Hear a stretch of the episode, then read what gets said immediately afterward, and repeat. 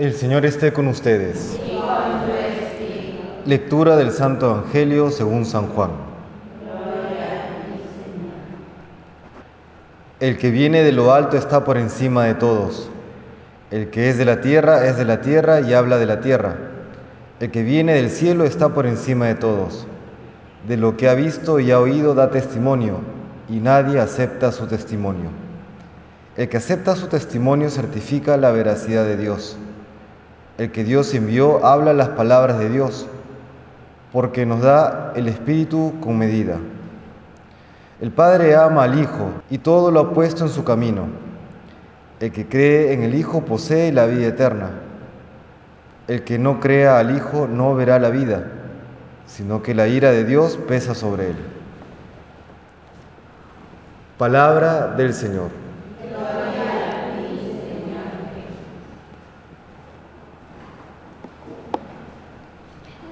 Seguramente para muchos, con la sensibilidad actual, estas palabras últimas que menciona el Señor suenan uh, como una especie de amenaza. El que cree en el Hijo posee la vida eterna, el que no crea al Hijo no verá la vida, sino que la ira de Dios pesa sobre él. Sin embargo, no es tanto una amenaza en el sentido que eh, si es que haces tal cosa, te va a ir bien, si es que haces tal cosa, yo me voy a encargar de que te vaya mal. No lo dice en ese sentido el Señor. Lo que hace más bien es una, es una advertencia.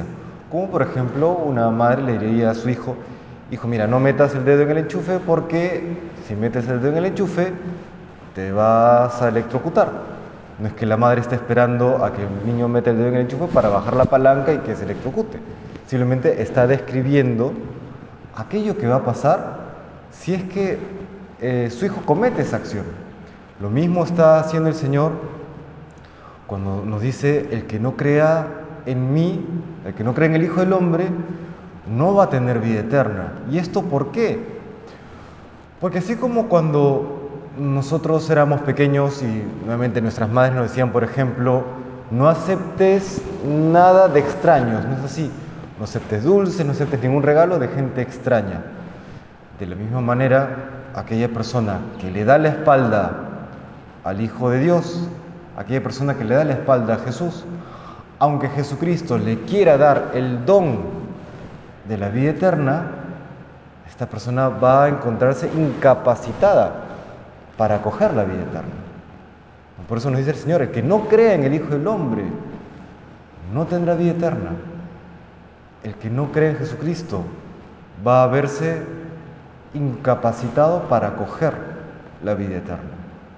¿Qué hemos de hacer entonces? Creer en Él, conocerle, acercarnos a Él, así como eh, con cualquier persona, el hecho de entablar diálogo, el pasar tiempo con esa persona, el conocerla, luego genera una apertura para la confianza y si es que me da algún regalo lo acojo, si es que me invita a algún paseo pues voy con alegría, si me invita a su casa voy contento y yo también lo invito a mi casa, se genera una relación recíproca de la misma manera con Dios, en la medida que yo vaya estableciendo un diálogo con, con el Señor en la oración, en la medida que yo vaya eh, adquiriendo una mayor intimidad a través de los sacramentos, a través del trato eh, del prójimo donde Él se encuentra, pues entonces esa confianza, ese cariño, esa amistad se va estableciendo, se va fortaleciendo y entre otras cosas, al final de nuestra vida, cuando el Señor nos llama en su presencia, acogeremos con los brazos abiertos aquel gran don que Él nos da, que es la vida eterna. Por eso el Señor nos, nos advierte, una advertencia clara, el que no crea en el Hijo no verá la vida eterna. Pues nosotros le pedimos que siempre podamos creer en Él. Creer en Él para acoger su don, sus dones, los dones que nos da en esta vida y el don definitivo que es la vida eterna, que es lo mismo que entrar en comunión con Él para siempre. Que el Señor nos bendiga.